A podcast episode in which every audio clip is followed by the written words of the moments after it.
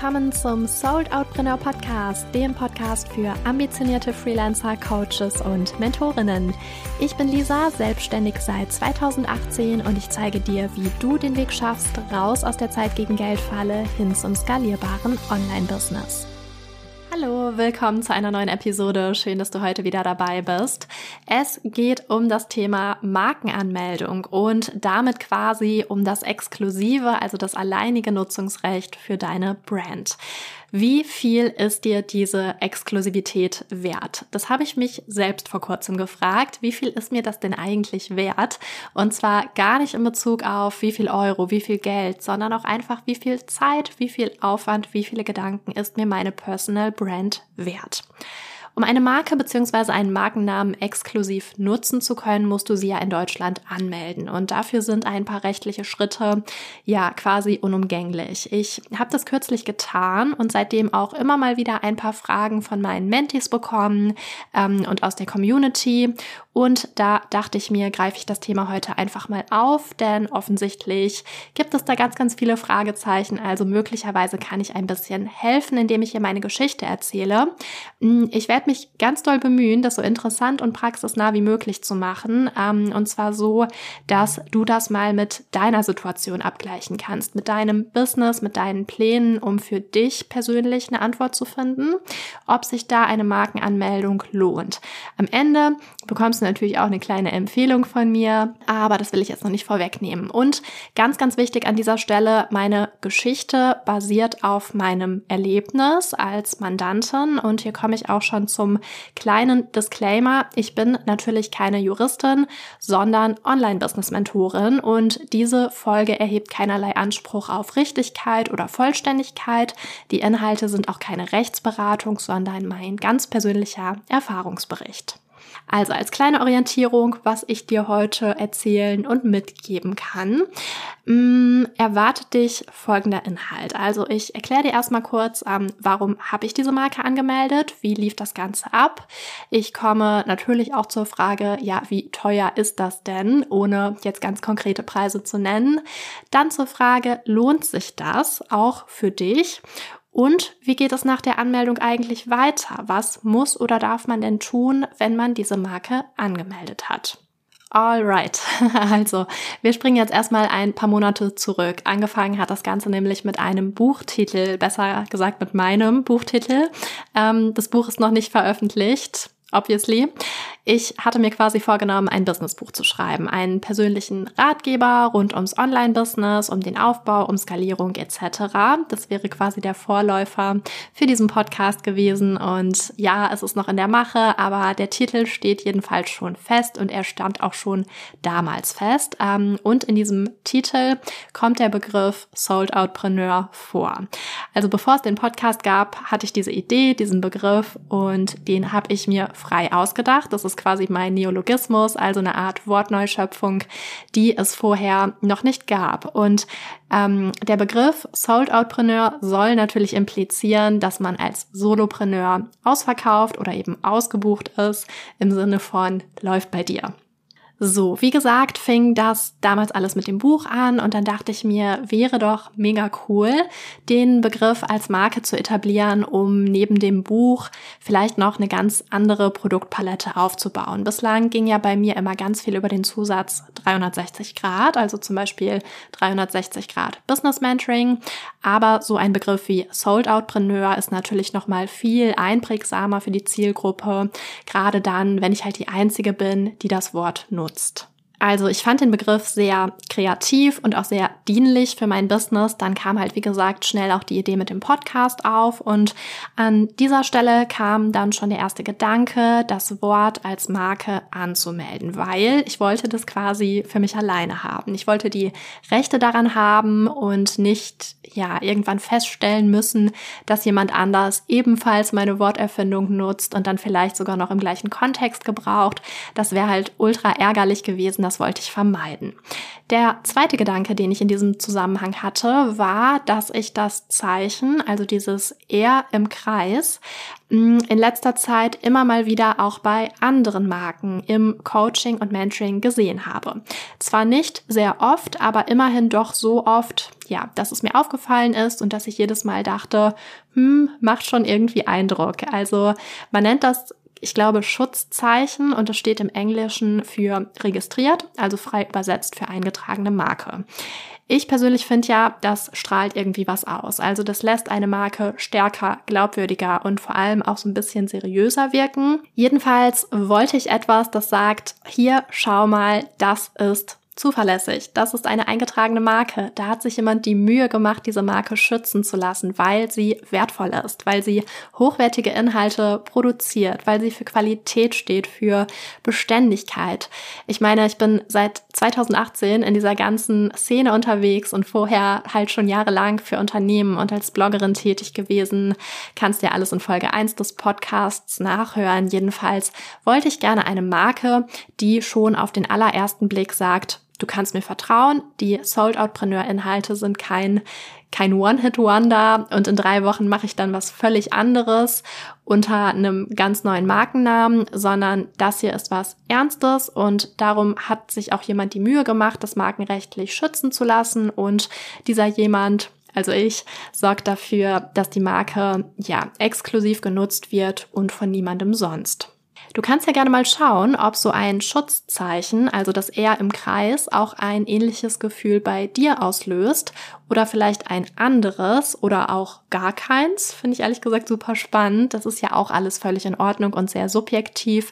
Jedenfalls würde mich das sehr interessieren. Wenn du magst, dann schreib mir dazu gerne mal eine Nachricht auf Instagram. So, wie lief das Ganze ab? Also, ich habe mir als erstes mal einen Anwalt gesucht, weil man einfach viele Fehler machen kann, wenn man als Laie einem blinden Aktionismus folgt. Also am Ende ging es ja um was Wichtiges. Äh, so wichtig für mich, dass ich mir dachte, wenn schon, denn schon. Weil was wäre ärgerlicher, als einen Fehler zu machen und dann am Ende festzustellen, dass die Marke irgendwie in den falschen Klassen geschützt ist oder dass man sie gar nicht hätte anmelden dürfen. Ähm, das deutsche Patent- und Markenamt berät einen halt nicht, führt im Vorfeld auch keine Ähnlichkeitsrecherchen oder sowas durch. Und ja, da muss man einfach schauen, wie man das handelt. Es könnte sein, dass ich dann ein etwas seltsames Nutzerverhalten an den Tag gelegt habe, das jetzt ein bisschen strange klingt. Jedenfalls habe ich mich gefragt, wo finde ich denn einen Anwalt, der versteht, was ich eigentlich so mache? Weil das ja für Außenstehende, die sich mit diesen ganzen Coaching- und Mentoring-Inhalten nicht auskennen, gar nicht immer so selbsterklärend ist. Und ich habe natürlich schon gerne mit einem Juristen arbeiten wollen, der sich zumindest mit Content und Social Media Marketing auskennt um so ein bisschen zu verstehen, worauf meine Arbeit denn eigentlich basiert und wo ich vielleicht in Zukunft auch gerne mal hin möchte. Das ist natürlich für die Festlegung dieser Nizza-Klassifikation, also die Markenklassen, ganz wichtig und deswegen, ja, war es mir da einfach wichtig, den richtigen Ansprechpartner zu haben. Ja, und so habe ich dann eben nicht über Google gesucht, wie ich das sonst normalerweise mache, sondern per Hashtag auf Instagram. Also ich bin tatsächlich über irgendeinen Hashtag gegangen. Ich weiß auch gar nicht mehr, was das konkret war. Hm, sowas wie Hashtag Markenanwalt oder sowas, schätze ich jetzt mal.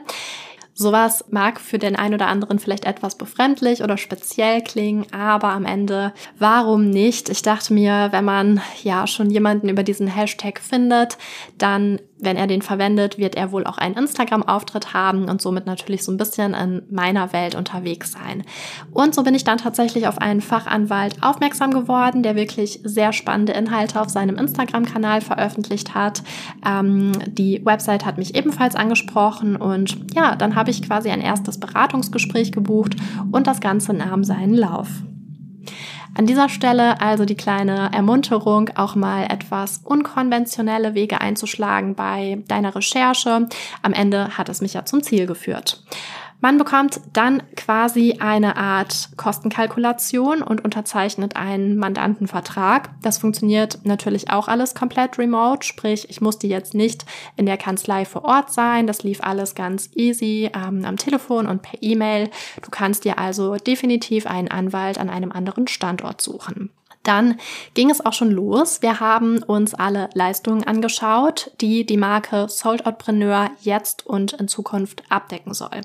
Das gibt dann nämlich Aufschluss über diese sogenannten Nizza-Klassen. Das ist auch schon der erste Begriff tatsächlich, den ich persönlich nicht kannte. Also was ist damit gemeint? Wenn du eine Marke einträgst, dann bedeutet das nicht, dass deine Marke jetzt in allen Bereichen vollumfänglich gegen Nachahmer geschützt ist, sondern vielmehr richtet sich dieser Schutz nach den angegebenen Waren und Dienstleistungen. Bei mir sind viele Leistungen wie Publikationen, Marketingberatung, Seminare und so weiter abgedeckt. Es könnte aber durchaus jemand kommen und seine seine Autowerkstatt oder ich weiß nicht, sein Gartencenter Sold Center nennen, weil das eben andere Klassen sind. Genau, du möchtest ja aber all die Bereiche abdecken, ähm, in denen du tätig bist. Deswegen musst du dieses sogenannte Waren- und Dienstleistungsverzeichnis abgeben. Genau, du fragst dich dann quasi auch noch, möchte ich eine reine Wortmarke anmelden oder muss ich vielleicht auf eine Wort- und Bildmarke ausweichen? Ähm, und wenn ja, das habe ich mich gefragt, ist es dann überhaupt noch interessant? Also zum Verständnis, du kannst so ziemlich alles schützen lassen, auch Farben und Töne, wenn ich richtig informiert bin. Aber das ist als Coach oder Mentor natürlich eher unrelevant für dich, es sei denn, du bist vielleicht als Grafikerin oder sowas tätig, dann könnte das vielleicht spannend sein, aber davon gehen wir jetzt mal nicht aus. Ähm, wir vermuten jetzt einfach mal, du möchtest so wie ich einen Begriff schützen lassen. Dann greift der Schutzumfang einer reinen Wortmarke im Gegensatz zur Wortbildmarke deutlich weiter, weil er unabhängig von einer grafischen Darstellung ist und auch verschiedene Schreibweisen, Schriftarten, Schriftgrößen und so weiter umfasst. Hier wird's jetzt natürlich interessant. Ähm, ich habe zum Beispiel eine Wortmarke und das bedeutet, niemand darf meinen Begriff Sold Outpreneur nutzen. Ich schreibe das ja zusammen als ein Wort, Sold Out und Preneur, das P wieder groß. Es dürfte jetzt aber auch keiner ein Leerzeichen dazwischen setzen oder ein Bindestrich oder die Groß- und Kleinschreibung ändern. All das ist als Wortmarke komplett geschützt. Hier ist es jetzt für mich einfach so, dass mir diese Exklusivität, die sich dann auf dieses Logo beschränkt hätte, zu wenig gewesen wäre. Also so eine Markenanmeldung hätte sich in meinen Augen für meine Marke nicht gelohnt. Das wäre halt einfach zu spezifisch. Manchmal könnte ich mir vorstellen, dass das als Notlösung gewählt wird, wenn der Wunschbegriff als Wortmarke abgelehnt wird. Das kann auch passieren. Man kann auch dann, glaube ich, nochmal Widerspruch einlegen, aber ja, in meinen Augen hätte sich das jetzt für mein Business nicht gelohnt. So. Und dann überlegt man natürlich auch, wo die Marke geschützt werden soll. Also möchte man sie nur in Deutschland schützen lassen, dann ist es relativ einfach. Wenn man jetzt aber sagt, hm, mir ist es wichtig, auch im Ausland zu agieren, dann wird es schon ein bisschen komplexer, weil es da viele unterschiedliche Optionen gibt, die alle ihre Vor- und Nachteile mit sich bringen. Man hat dann zum Beispiel die Möglichkeit, eine Unionsmarke anzumelden, die einem Schutz für alle Mitgliedstaaten der EU ermöglicht. Da hat man dann aber das Problem, dass sehr viele Länder enthalten sind, die ja eigentlich gar nicht relevant sind. Ähm, aber dafür zum Beispiel ist die Schweiz nicht enthalten, denn wir wissen ja, die Schweiz ist kein EU-Mitglied. Aber gerade im deutschsprachigen Ausland möchte man natürlich vielleicht schon seine Marke gerne schützen lassen, also sprich Österreich, Deutschland, Schweiz Schweiz, vielleicht sogar noch Italien, weil in Südtirol wird ja teilweise auch Deutsch gesprochen. So. Dann hat man aber ja die Dachregion, also Österreich, die Schweiz ähm, dazu. Und dadurch entstehen wiederum verschiedene Varianten, ans Ziel zu kommen. Das ist jetzt auch ein bisschen zu spezifisch für diese Folge und im Konkreten bin ich damit natürlich als Nichtjuristin auch völlig überfragt. Aber du kannst dir schon mal merken, wenn du deine Marke auch im Ausland eintragen lassen möchtest, dann gibt es unterschiedliche Varianten, die auch wiederum Vor- und Nachteile mit sich bringen und teilweise sehr spezifisch und individuell sind.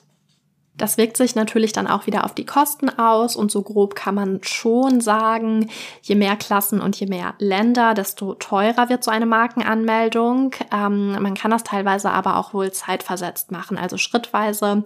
Dann kann man die Kosten etwas aufteilen oder über verschiedene Monate hinweg unterschiedliche Länder dazu nehmen.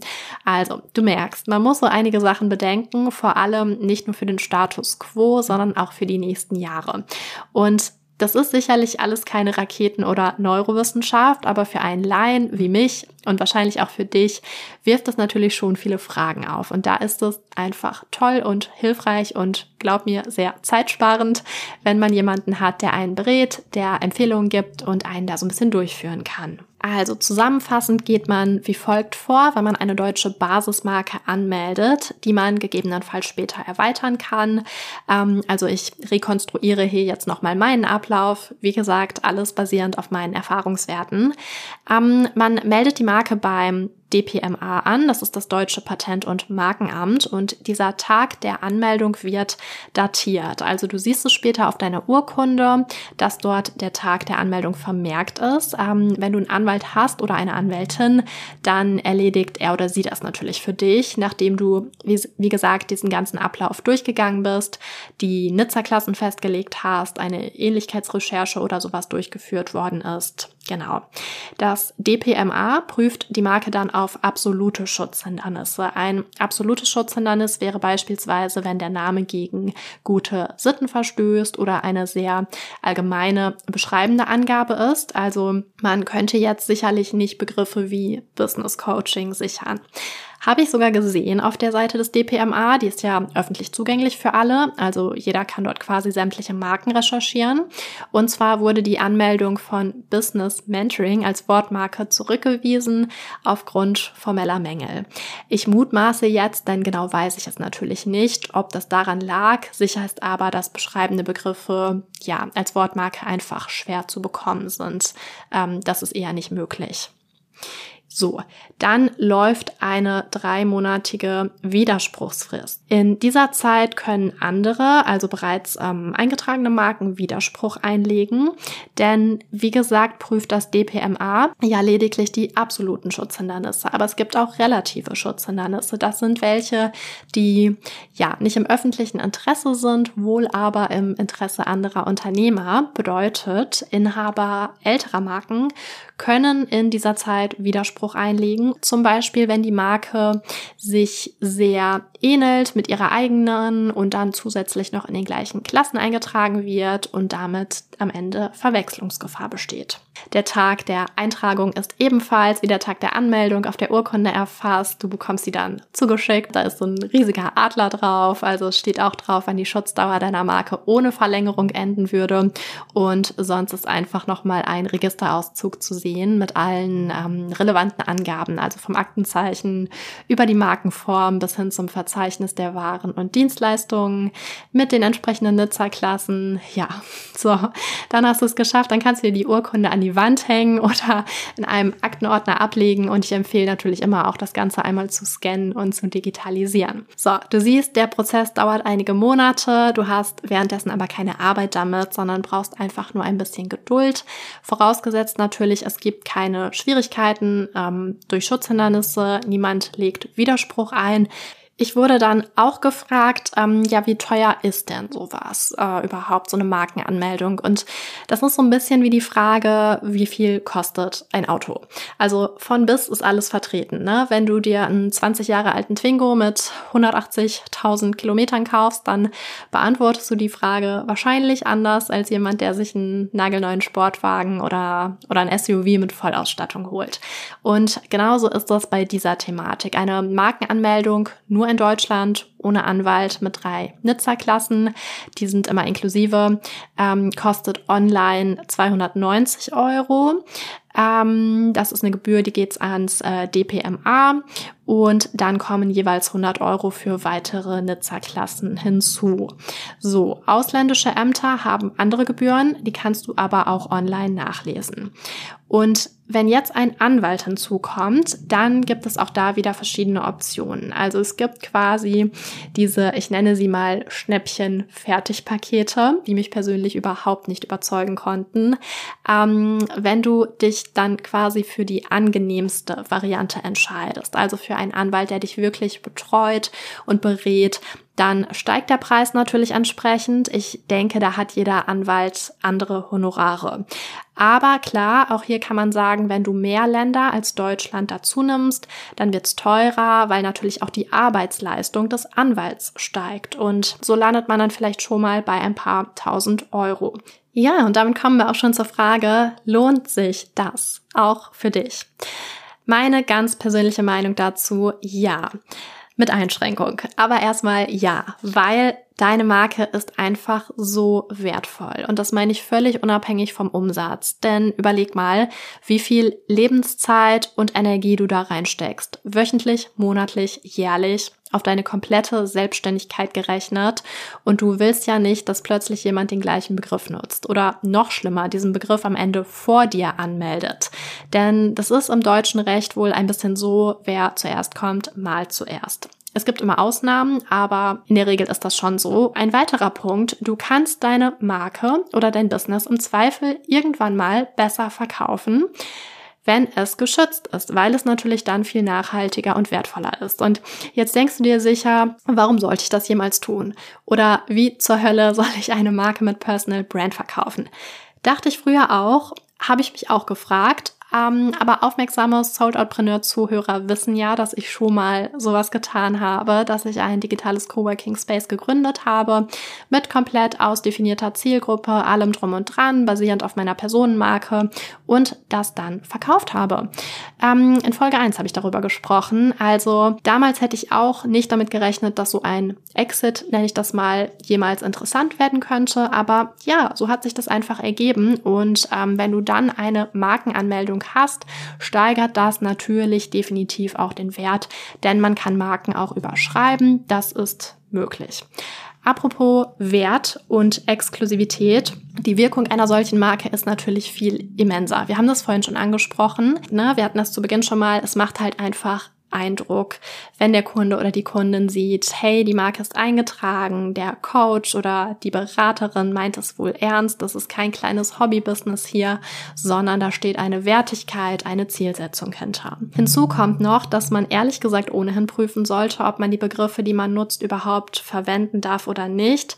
Denn wenn du dir was Cooles ausdenkst, könnte es durchaus sein, dass jemand anders vor dir schon mal diese Idee hatte und diesen Begriff eben angemeldet hat.